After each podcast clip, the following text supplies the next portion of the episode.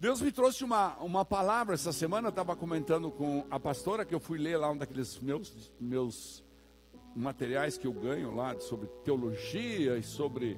E um desses livros que eu estava lendo, Deus me deu um endereçamento para essa palavra aqui. Todos é, nós, quando nos convertemos, ou pelo menos quando recebemos Jesus, nós começamos a conhecer a verdade nós começamos a, a buscar com bastante assiduidade o Evangelho, a palavra de Deus, que é a única verdade sobre o Criador. E ao buscarmos isso, nós temos oportunidade de nos posicionar sobre a verdade do Filho de Deus. E a minha pergunta para essa noite é: o que eu, o que você tem feito com a verdade sobre o Filho de Deus? A, a, a quantos anda a nossa verdade? Eu quero ler dois textos com sua veemência, com sua paciência, né, com sua aquiescência, que você tenha um pouco de paciência. São dois textos longos que vão nos colocar no ambiente que eu quero trazer para a vida de hoje de nós cristãos que aqui estamos, para daqui a pouco cear com aquele que fez todo esse processo, com aquele que se fez homem, que ficou aqui na terra e passou por esse processo. O primeiro texto está lá em Mateus, capítulo 27, versículo 11 em diante, vai até o 26. Mateus 27. A palavra fala assim: Jesus foi posto diante do governador e esse lhe perguntou: Você é o rei dos judeus? Respondeu-lhe Jesus: Tu o dizes. Acusado pelos chefes dos sacerdotes e pelos líderes religiosos, ele nada respondeu. Então Pilatos lhe perguntou: Você não ouve a acusação que eles estão fazendo contra você? Mas Jesus não lhe respondeu nenhuma palavra, de modo que o governador ficou muito impressionado. Por ocasião da festa, era costume do governador soltar um prisioneiro escolhido pela multidão. Eles tinham naquela ocasião um prisioneiro muito conhecido chamado Barrabás.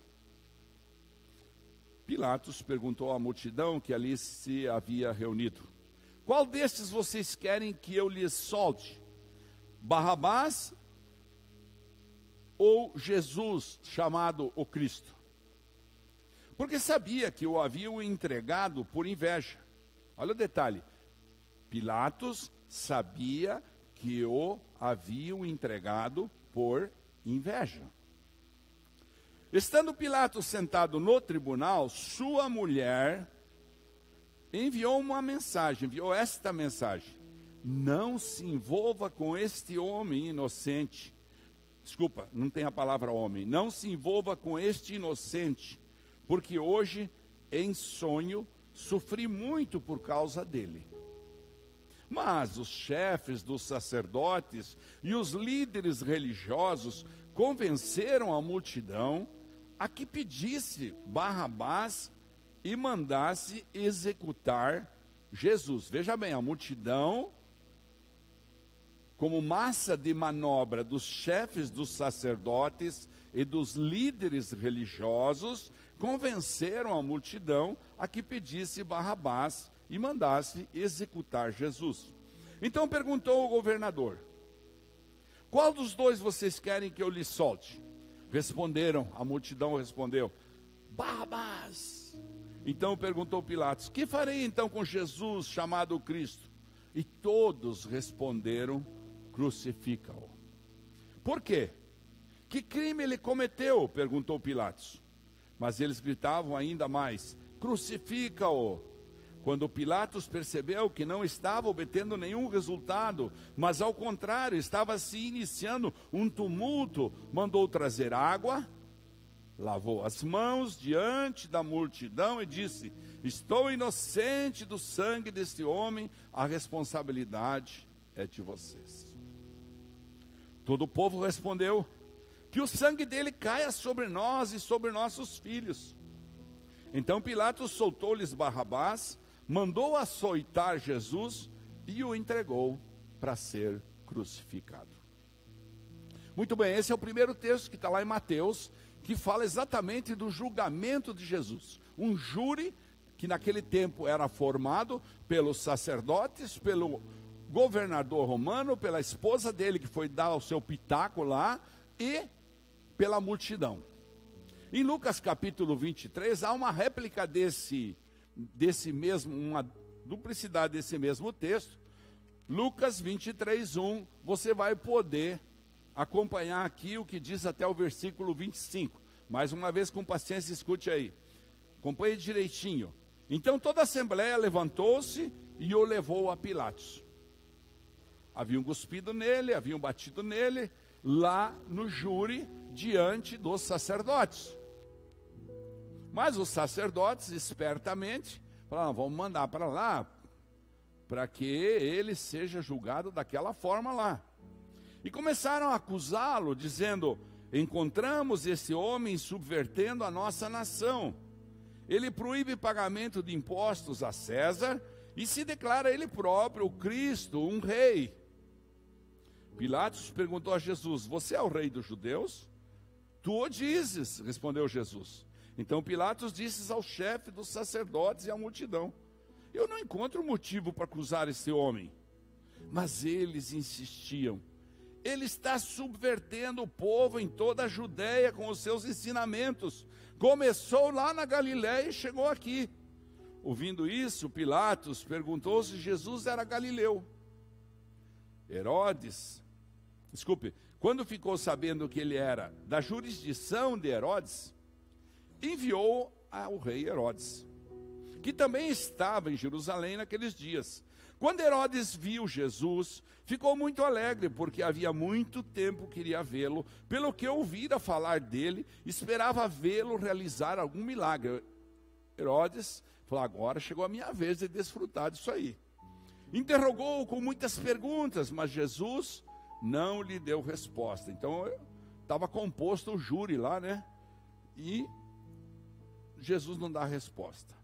Os chefes dos sacerdotes e os mestres da lei estavam ali acusando-o com veemência. Então Herodes e os seus soldados ridicularizaram-no e zombaram dele, vestindo-o com um manto esplêndido, mandaram de volta, mandaram-no de volta a Pilatos. Herodes e Pilatos, que até ali eram inimigos, naquele dia tornaram-se amigos. Pilatos reuniu os chefes dos sacerdotes as autoridades e o povo. Mais uma vez, né? Ele reúne todo mundo, dizendo-lhes: Vocês me trouxeram este homem como alguém que estava incitando o povo à rebelião. Eu o examinei na presença de vocês e não achei nenhuma base para as acusações que fazem contra ele, nem Herodes, pois ele o mandou de volta para nós. Como podem ver, ele nada fez que mereça a morte. Portanto, eu o castigarei e depois o soltarei. Ele era obrigado a soltar-lhes um preso durante a festa. A uma só voz eles gritaram: Acaba com ele, solta-nos Barrabás. Barrabás havia sido lançado na prisão por causa de uma insurreição na cidade e por assassinato. Desejando soltar Jesus, Pilatos dirigiu-se a eles novamente, mas eles continuaram gritando: Crucifica-o! Crucifica-o! Pela terceira vez ele lhes falou: Por quê? Que crime esse homem cometeu? Não encontrei nele nada digno de morte. Vou mandar castigá-lo e depois o soltarei. Eles, porém, pediu insistentemente, com fortes gritos, que ele fosse crucificado, e a gritaria então prevaleceu. Então Pilatos decidiu fazer a vontade deles. Libertou o homem que havia sido lançado na prisão por insurreição e assassinato, aquele que eles haviam pedido, e entregou Jesus à vontade deles. Até aí. Você pode fechar seus olhos, você pode colocar a mão sobre seu coração. Para que nós tenhamos entendimento do que o pastor quer passar, nós precisamos que o Espírito Santo trabalhe no nosso coração e nós vamos orar nesse sentido. Espírito Santo amado, homens talvez não tenham possibilidade de explicar a profundidade do que esses dois textos bíblicos significam para as nossas vidas, nos posicionam ou que nos pedem a nos reposicionar. Por isso, Espírito Santo, visita cada um de nós nesse lugar Visita o meu coração, visita o coração dos irmãos, daqueles que estão nos vendo pela internet, daqueles que vão assistir esses vídeos posteriormente. Visita, Senhor, e coloca na nossa mente o manifestar do teu querer. Algo sobrenatural que abra nossa mente e nos faça entender o nosso posicionamento, o que que nós temos feito com a verdade sobre o filho de Deus. Amém? Amém. Você pode dizer amém? Amém, amém queridos. Olha só. Então estava lançada a sorte. Num e no outro texto, nós vimos que haviam ali quatro personagens importantes que estavam lidando, que eram os jurados, especificamente, pessoas que tinham o poder de dizer: ó, não. O primeiro deles era Pilatos, diga comigo, Pilatos. O segundo deles era a esposa de Pilatos. Diga a esposa de Pilatos. O terceiro era Herodes, que podia ter dito, sai, né? Herodes, diga Herodes. E o quarto, diga a multidão. Vociferando, a multidão nervosa, braba, dizia: crucifica-o, crucifica-o, porque a multidão estava realmente decidida a julgar Jesus os julgamentos de Jesus naquele momento que ele foi para a cruz, ali se findaram. Foi decidido assim pelos homens, mas estava decidido pelo Pai que ao morrer ele ressuscitaria ao terceiro dia para que nós pudéssemos ter a vida eterna. Havia um processo de permissão de Deus para que tudo aquilo acontecesse, tanto que quando ele foi lá para o Monte das Oliveiras e foi enfrentar a sua dor, quando ele deixou lá aos discípulos para trás e levou João e os outros dois filhos do levou João, Tiago e Pedro. Levou Pedro, João e Tiago. Ele falou: Fiquem aqui Pegou essas três pessoas, foi para lá e falou: Eu preciso orar. Naquele lugar, Jesus foi pedir a misericórdia de Deus, porque ele estava cheio do Espírito Santo, e então ele já tinha a informação que essas injustiças, que essas, essas políticas, essas manobras que iriam acontecer nas próximas 24 horas da vida dele, iriam levar ele para a cruz. E todos sabiam, os judeus, que aquele era o lugar mais humilhante de morte de um ser humano. Então, esse julgamento se findou lá, mas ele continua acontecendo, e é aqui que eu quero que você entenda isso. Ele continua acontecendo nas nossas vidas, no dia a dia. De uma certa forma, nós de vez em quando, não em todas as áreas da nossa vida, nós somos um juiz desses aí. Nós temos algumas coisas. Cada homem, cada mulher, desde então, tem costumado se assentar numa cadeira de júri. Cada um se assenta numa cadeira de júri. Ali fica, julga, opa, fica julgando o que está acontecendo com o cristianismo, com aquele pastor, com aquela irmã, com aquele irmão, e fica avaliando e reavaliando. Deixa eu ajeitar aqui. Avaliando e reavaliando as decisões que são tomadas, ou então as circunstâncias em que estamos vivendo, e daí nós começamos a duvidar da verdade do Filho de Deus. E a pergunta para nós é essa que está aqui na tela. O que você tem feito com essa verdade sobre o Filho de Deus?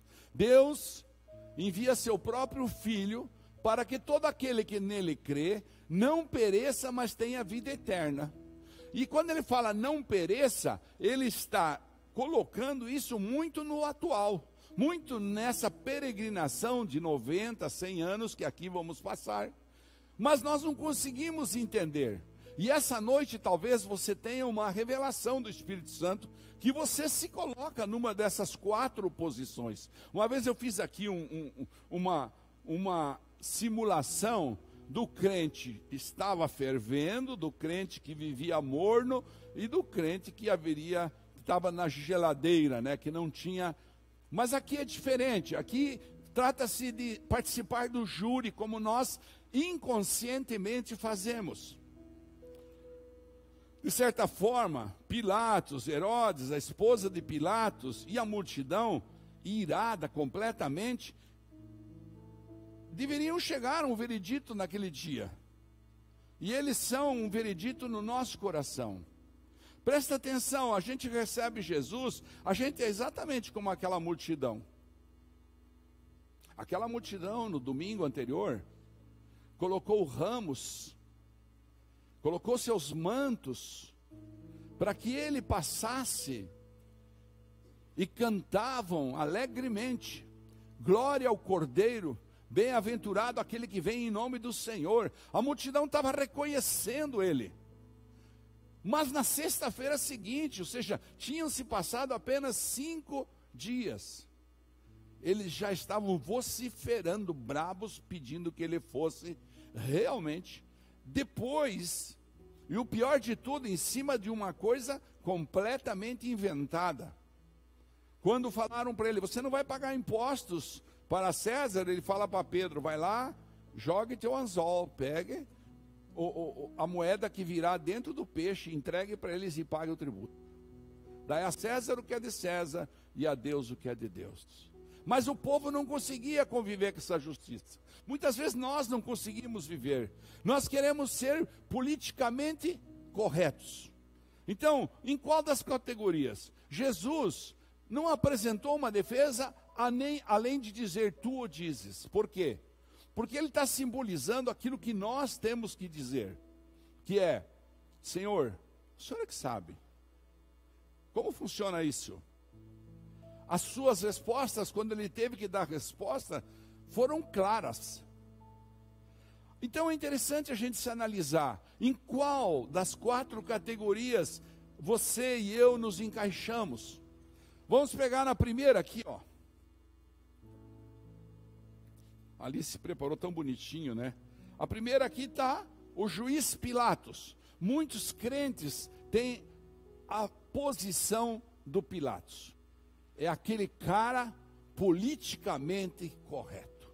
Se eu tiver que me desgastar para mim defender o filho de Deus, não conte comigo.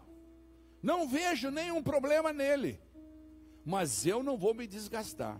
Eu sou politicamente correto. Eu lavo as minhas mãos. Vocês façam com ele o que quiserem. E você está dizendo para a pessoa: não, não pode ter essa vida. Essa é uma vida de adultério, essa é uma vida de pecado, essa é uma vida, essa é uma vida que você está construindo, você está esquecendo um princípio bíblico, você está semeando, e talvez seja exatamente por semear esse tipo de coisa, você não está colhendo. Mas nós continuamos na mesma forma, julgando como um juiz e dizendo: não tenho nada que ver. Olha, a gente estava precisando da sua oração para nós ganhar uma vida para Jesus. Ah, mas isso vai exigir renúncia de mim. Não vou. Olha, nós estamos precisando que você abra a mão no fim de semana para você crescer no Evangelho. Ah, eu acho que eu não vou. É o Pilatos dizendo: Ah, eu reconheço que Deus existe. Eu sei, eu, eu vou na igreja todo domingo. Eu reconheço que Deus existe. Eu reconheço a verdade sobre Jesus Cristo. E até mesmo eu aceito. Mas eu me recuso a me entregar a essa verdade porque ela ameaça interromper os planos que eu tenho para a minha vida. Essa é uma ameaça muito séria. Eu tenho planos, politicamente eu tenho planos. Então, se eu fizer isso, que a igreja, o que a Bíblia está me pedindo, o que o Senhor Jesus Cristo, honrando Ele com a verdade sobre Ele, eu vou perder. E o pior, as pessoas vão me rejeitar. Minha família vai dizer: você está ficando louco. Pare com isso. Então, esse é o Pilatos. Politicamente correto, recebeu, quando tentou mandar para os outros, quando recebeu a informação da esposa, não deu ouvidos, não é um homem que aceita conselhos, é o soberano dentro da igreja. Mas não se desgasta. Sabe aquele que nunca se desgasta?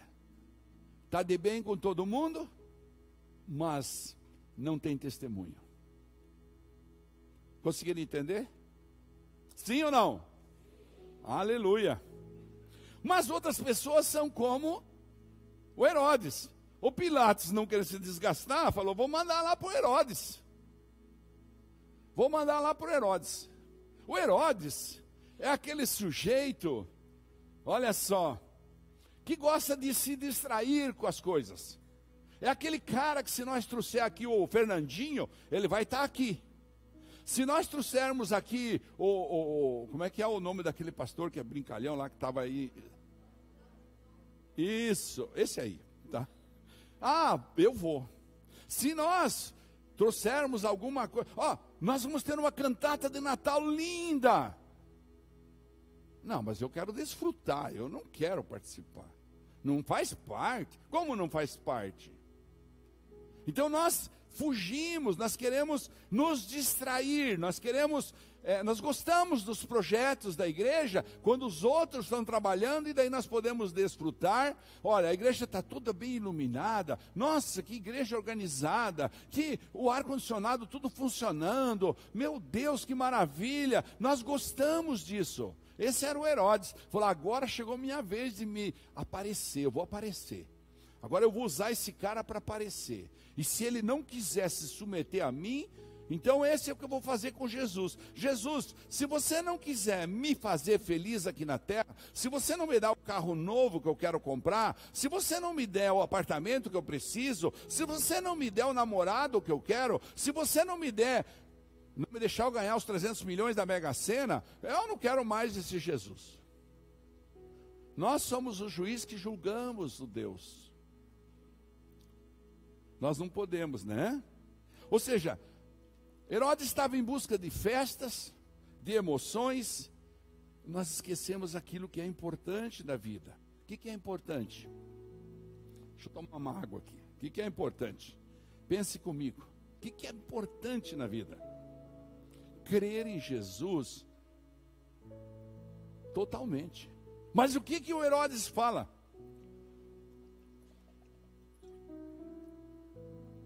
O crente tipo Herodes fala assim, ó, esse negócio aí que eles fazem é para fanáticos. É para fanáticos. Pessoas que levam a coisa muito séria demais, está louco. A verdade sobre Cristo então se perde na busca pelo próximo bom momento. Eu até ia no culto, pastor, ontem, mas sabe, chegou uma visita lá em casa. Eu até ia é, no culto, mas daí tinha a apuração das eleições, eu preferi ficar vendo as eleições. Eu até ia no culto, mas o Flamengo ia jogar, o Corinthians, não o Palmeiras, né? mas ia jogar. Agora, quando nós estávamos descendo a serra essa tarde, eu falei para a pastora, é, eu acho que a gente devia cancelar o culto, porque vai ter a apuração das urnas. Brinquei com ela, né? Ela falou, Deus me perdoa, não vai pensar, você está falando assim? Eu falei, claro que não, eu estou brincando, mas muitos cancelaram para si mesmo. Por quê? Porque estão colocados naquela área para assim, eu vou no dia que eu posso, que eu posso desfrutar, e queira Deus que o pastor, o pastor não venha com aquelas palavras cortantes dele, que ele venha com uma palavra para elevar o meu espírito, porque eu saí, preciso sair de lá alegre.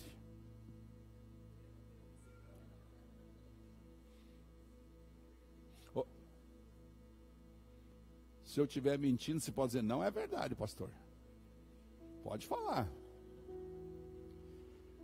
Agora, existem pessoas que não só estão no jogo de Pilatos, do politicamente correto, que é aquele cara que é, fala, não, não me convidaram para mim orar por alguém, mas eu vou orar, porque eu, final, eu, né, eu. Mas no dia seguinte a gente vê ele orando ali e fala, escuta irmão, vem ajudar nós aqui, nós estamos precisando. Não, isso não, pastor, isso dá para mim. Então, não só está no lugar do Herodes que quer desfrutar, mas está no lugar da esposa de Pilatos. Tem a revelação, tem o dom do Espírito Santo, tem o chuva do Espírito sobre a vida dele. Deus está pegando e fustigando o coração dele. Ele chega até, ela chegou até falar para o Pilatos: Olha, eu estou sofrendo, eu, eu, eu tive um sonho. Mas se limitou a isso.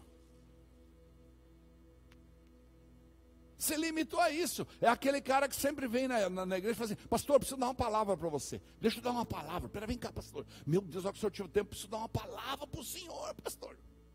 Aí você recebe a palavra, e você fala, bom, né? É como aquele cara que falou para mim assim, pastor, por que, que você não faz um projeto de ensino no domingo de manhã? Irmão, comece. Você é o homem para fazer isso. Ah, não, eu não, pastor.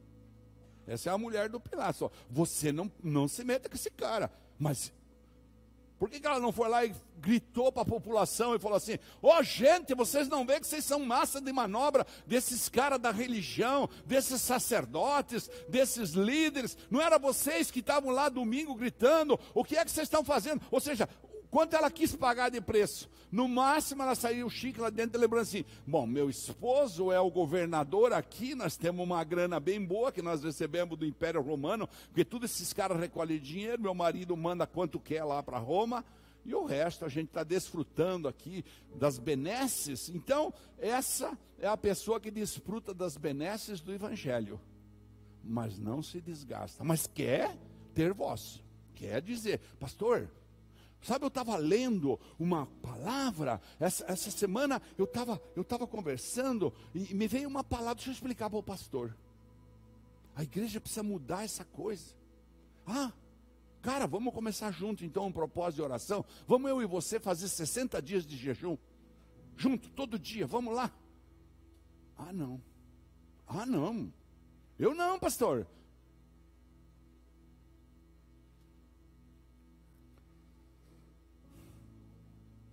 São pessoas que aceitam o reino de Deus, aceitam as declarações de Jesus, como ela escutou lá, juntamente com qualquer outra filosofia. Se, a, se vier uma filosofia transitória, elas vão lá para aquela filosofia.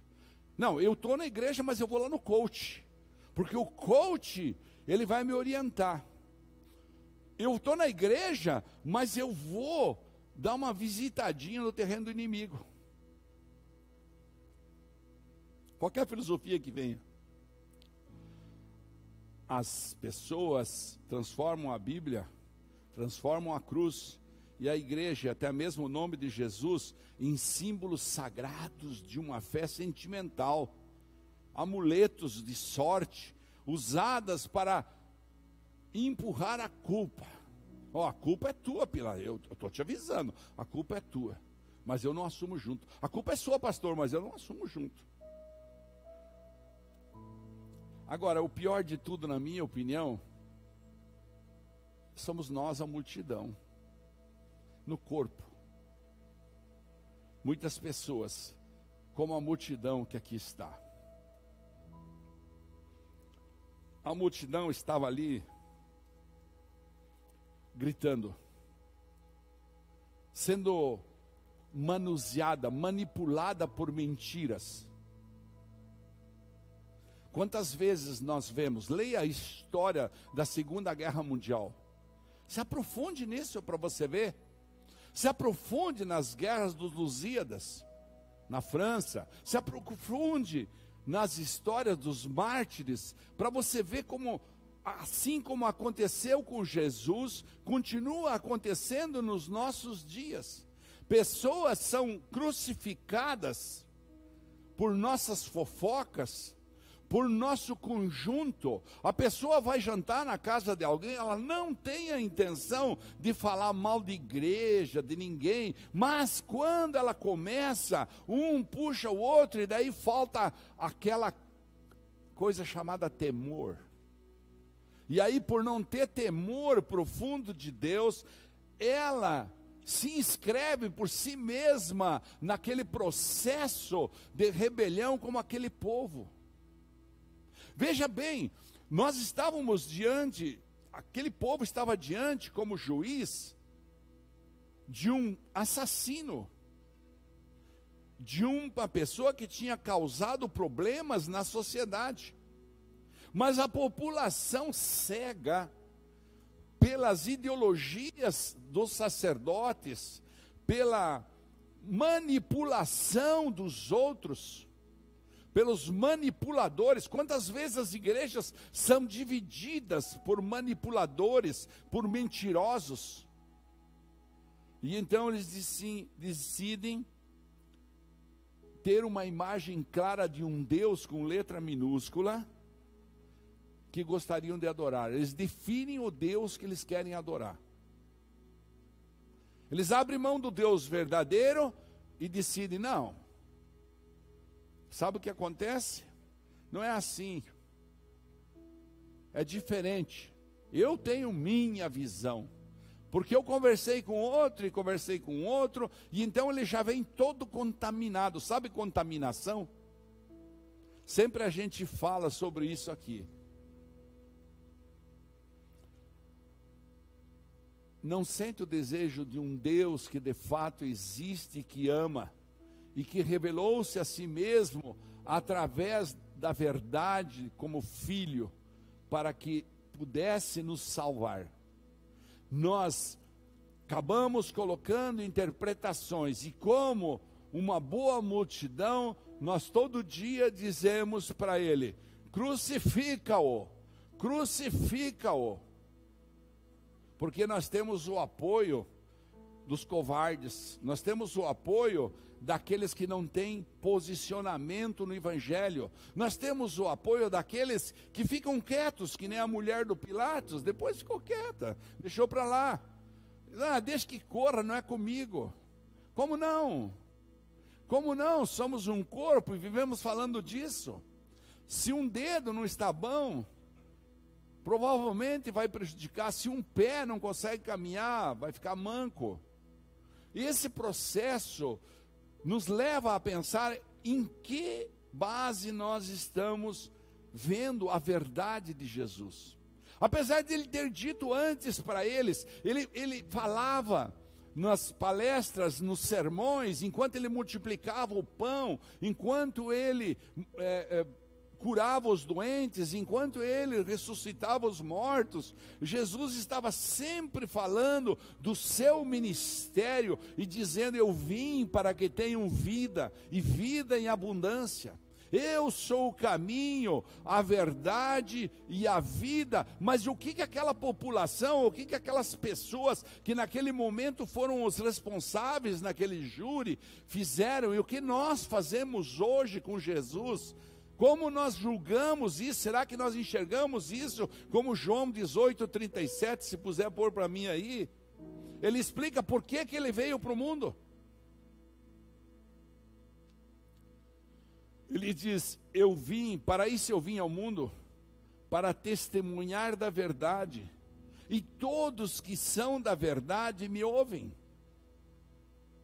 Então a, a pergunta volta lá no começo: Onde estava a verdade desses quatro tipos de pessoas aqui?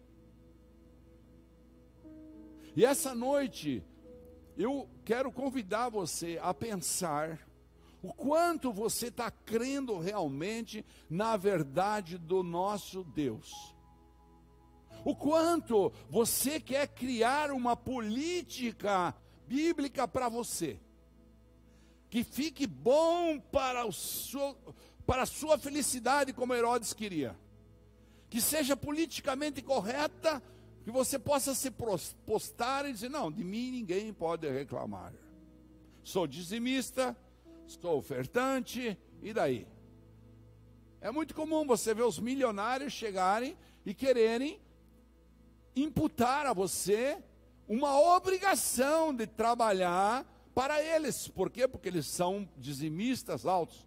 Por isso, nessa igreja, ninguém sabe quem dizima e não dizima, é um problema teu com Deus. Se você quer ser próspero, dizime. Se você quer continuar capengando, continue capengando. É um problema teu. No, eu e nós, como pastores, não temos felicidade nenhuma. Pelo contrário, nós precisamos resguardar o nosso coração. Se nós ficamos sabendo, nós também somos humanos e podemos cair no erro.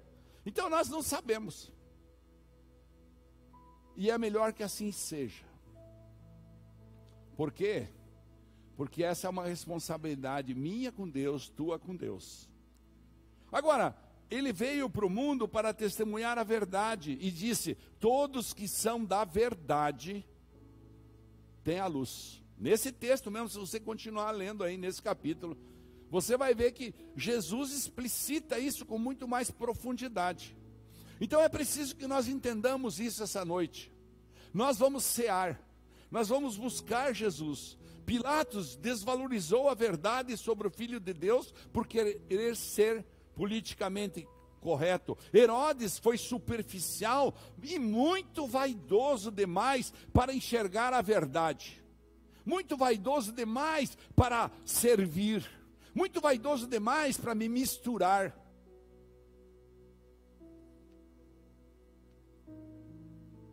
Herodes estava preocupado com a oportunidade de aparecer. A esposa de Pilatos aceitava tudo como verdade e, portanto, deixou de reconhecer essa verdade. E a multidão irada ignorou a verdade, considerando-a inconveniente para aquele momento. Porque se nós dissermos que, que ele vai ficar, é ele que vai exigir tudo o que ele está falando. Ele está falando que nós somos hipócritas, ele está falando que nós somos que nem esse porco caiado. Ele pegou um chicote, foi lá dentro e tirou nós de dentro do templo, a chicotada. Ele disse que nós somos tudo pecador. Ele reuniu um povo em roda de uma, de uma adúltera e falou: quem não tiver pecado, atira a primeira pedra. E assim foi a vida de Jesus. Ele foi trabalhando em cima da verdade e falava: e conhecereis a verdade, e a verdade vai libertar vocês. E nós continuamos fugindo da verdade e sendo escravos da mentira. Vamos parar de falar de tudo eles? A pergunta hoje volta para nós. O que você tem feito com a verdade sobre o Filho de Deus? Como você tem olhado para ele na Bíblia? Como você tem lido? Com que frequência você lê os quatro evangelhos e aprofunda-se nas palavras de Jesus?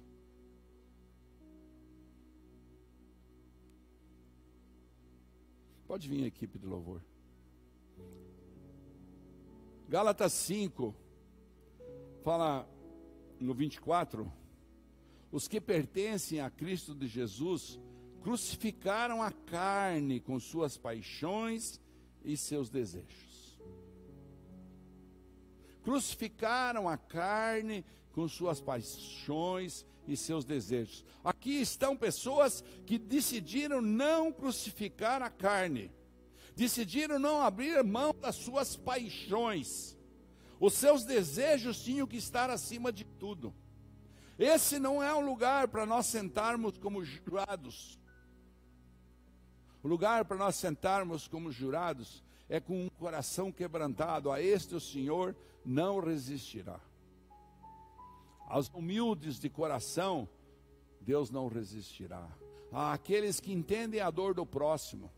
Como está em Mateus 25, eu estava com fome, me desse de comer. Eu estava com sede, me desse de beber. Eu estava sem roupa e me vestisse. Eu estava preso e me soltaste. Eu estava com frio e tu me agasalhaste. Eu estava sofrendo e tu me consolaste.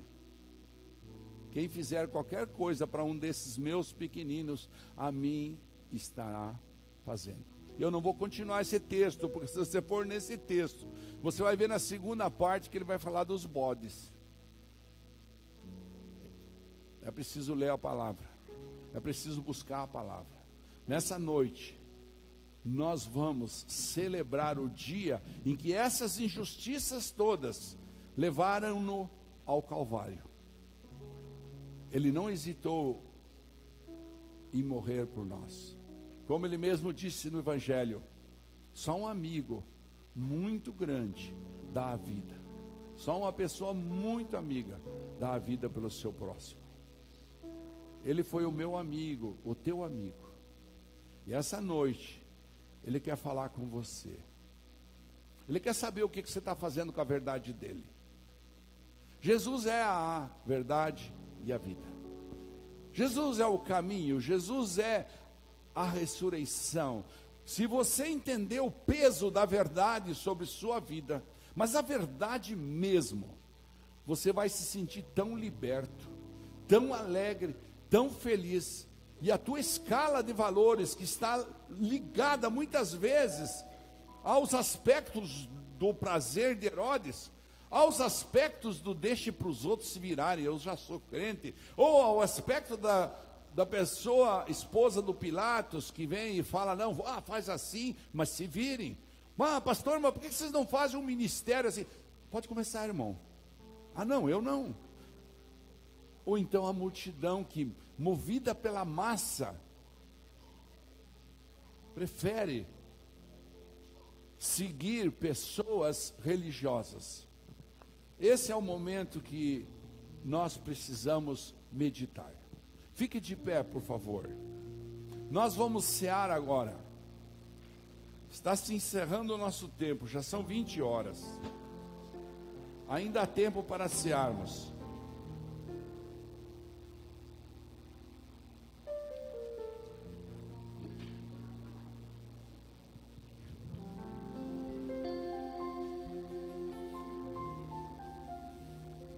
Jesus está nos convidando essa noite a termos uma, obrigado, a termos uma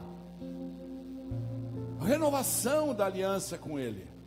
E nessa renovação, a pergunta é: o que você tem feito com a verdade sobre o Filho de Deus? Se você estivesse naquele lugar, o que você diria? Você gritaria crucifica-o? Ou você levantaria a mão e dizia: Peraí, qual a maldade que esse homem fez? Esse homem tem me amado, chegou ao ponto, e hoje em dia nós vemos exatamente isso. É dia de levantarmos a mão, é tempo de adorarmos a Ele, é tempo de entregarmos nossa vida a Ele, é tempo de nos rendermos a Ele, entendemos que a verdade que está nele vai frutificar em nossas vidas e vai transformar o nosso viver. Ele veio para que todos possam realmente desfrutar disso. Nós vamos cantar uma canção. É possível, né? Vamos cantar uma canção. E então eu quero que, pedir para você encarecidamente, com muito amor, que você pense em que lugar você tem se colocado? O que é que o Espírito Santo falou aí para você? Desconsidere essa palavra que parece uma palavra dura, mas é uma palavra que abre nossa mente. O que é que nós temos feito com a verdade sobre o Filho de Deus? Nós estamos posicionando Ele como o nosso remidor, o nosso Salvador, aquele que pode todas as coisas, aquele que nós podemos confiar, aquele que nós podemos renunciar ao pecado, aquele que nós podemos renunciar aos prazeres do mundo, aquele que nós podemos realmente buscar o verdadeiro socorro.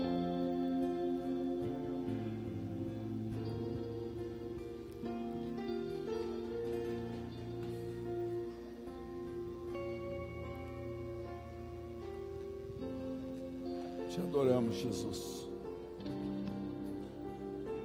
Te adoramos, Jesus. Te adoramos. Deus enviou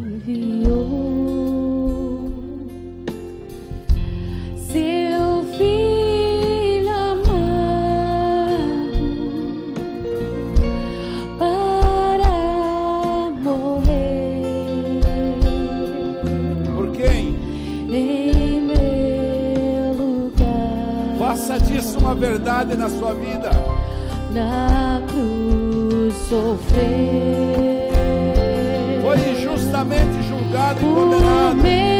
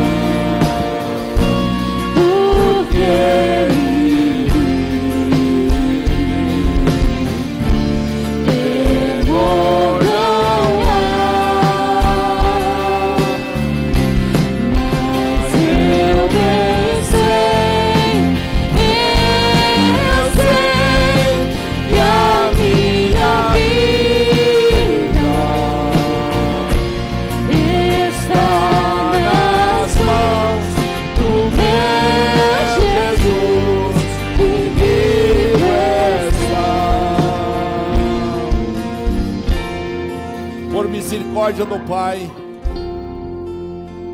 por pura misericórdia do Senhor Criador, Ele ressuscitou ao terceiro dia. Subiu aos céus, onde está sentado à direita de Deus, e se faz presente no nosso meio através do seu Espírito, para tocar nossas vidas e nos levar a entender como nós estamos lidando com essa verdade. Estamos tratando com irresponsabilidade? Estamos desprezando, menosprezando os princípios e fundamentos que Ele nos ensinou? Ou estamos desfrutando dessa glória, desfrutando desse derramar do coração dele, de um amor tão grande? O que é que nós estamos fazendo que chega a barrar esse amor extraordinário? Esse amor que não julga, esse amor que não exige nada, esse amor que nos toma em Suas mãos. E é exatamente como essa canção fala, é porque Ele vive. Porque Ele vive, eu posso deitar tranquilo em paz e levantar amanhã e continuar adorando Ele. Há um propósito porque Ele te trouxe aqui na face da terra. Porque um dia Ele te conheceu, como diz o Salmo 139. A matéria ainda informe no ventre da sua mãe. E Ele então planejou. Entre milhões de espermatozoides, Ele escolheu você. Para nessa noite estar nesse lugar e viver essa verdade com alegria. Poder dizer para Ele: Obrigado, Senhor. Obrigado porque o Senhor morreu no meu lugar. Obrigado porque o Senhor não hesitou em sofrer tudo que sofreu, em ser cuspido, em ser esbofeteado, em receber uma coroa de espinhos, carregar a própria cruz, ser crucificado em carne viva, ser transpassado, derramar o seu sangue, este sangue que hoje nos lava, esse sangue que hoje nos regenera, esse sangue que se transformou em amor e se derrama a cada um de nós que cremos na Sua palavra.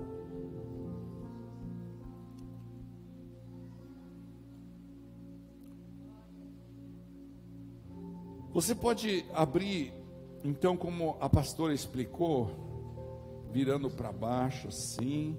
Você vai ficar com o pão num copinho e o suco no outro, e nós vamos consagrar os elementos. Que momento nobre é esse, Senhor? E que podemos, num domingo tão importante para a nossa nação, estarmos aqui te dizendo obrigado através da Santa Ceia. De um lado está o pão que nos alimenta, que nos restaura, o sangue que nos lava na outra mão, representado evidentemente, Por isso nós consagramos esses elementos a Ti, dando-te glória, glorificando o Teu nome e agradecendo, e entendendo que nós não estamos aqui a não ser para ser teus adoradores em espírito e verdade, nada mais. Cumpre teu propósito em nossas vidas. Recebe a consagração desses alimentos. Derrama uma unção sobre esse pequenino pedacinho de pão e esse copinho de suco, para que se transforme quando ingerirmos em teu corpo e teu sangue, e nós possamos nos arrepender dos nossos pecados. Mesmo com os elementos na mão, nós vamos cantar mais uma vez essa canção. E quando cantarmos essa canção, faça um exame de consciência. Diga: Não sou digno, Senhor. Me perdoa dos meus pecados. Lembre dos seus pecados especificamente. Me conduz de volta ao verdadeiro cristianismo. Não me permita ser Pilatos, nem Herodes, nem a mulher de Pilatos, muito menos aquela multidão que cantava muito nervosa, crucifica-o. Não me permita te trocar por algo tão tão cruel quanto trocaram um santo como tu és por um um criminoso.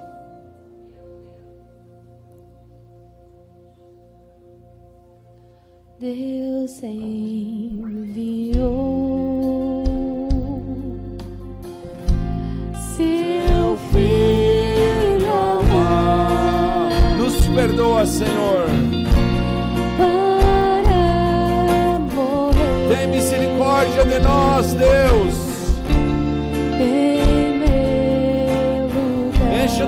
Nosso coração de reverência. na cruz sofrer. Nada, nada.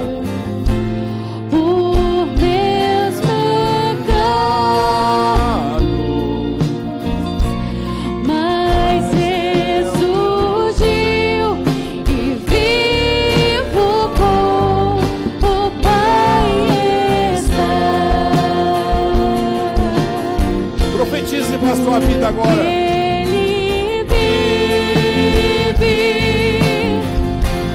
posso crer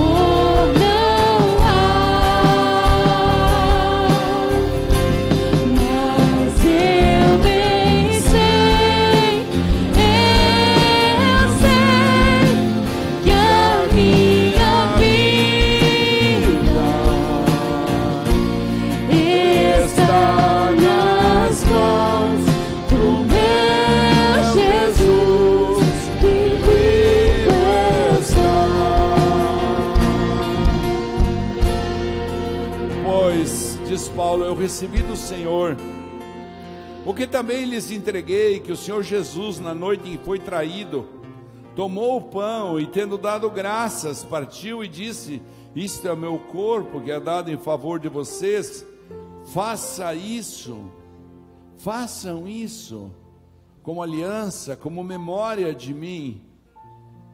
Pode comer do pão.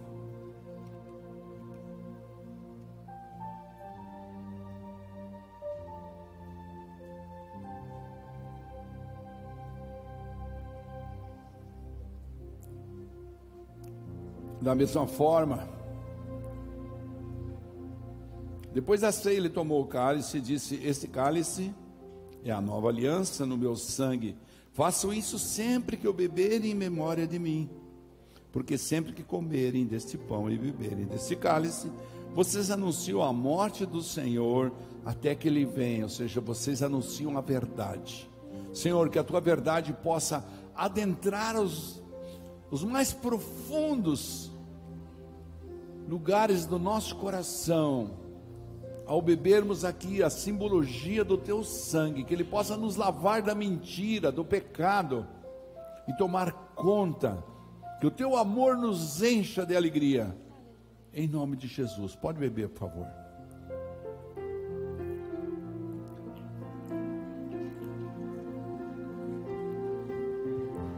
Porque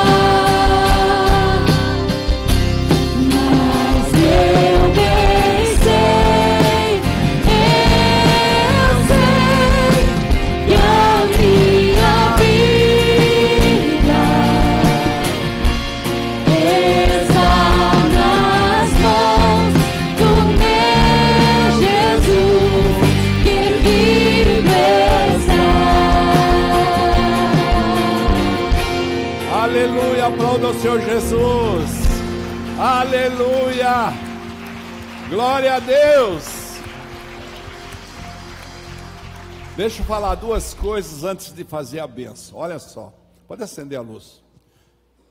Hoje nós temos a reunião com aqueles que vão para revisão como servos, né?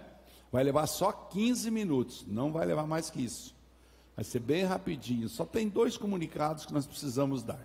Então você fica aqui, nós vamos fazer agora e pronto. Semana que vem, depois do culto de domingo, Pastor Marcão, que está chegando aqui na igreja agora, ele tem uma agência de viagens que ele conhece e que leva as pessoas para Israel.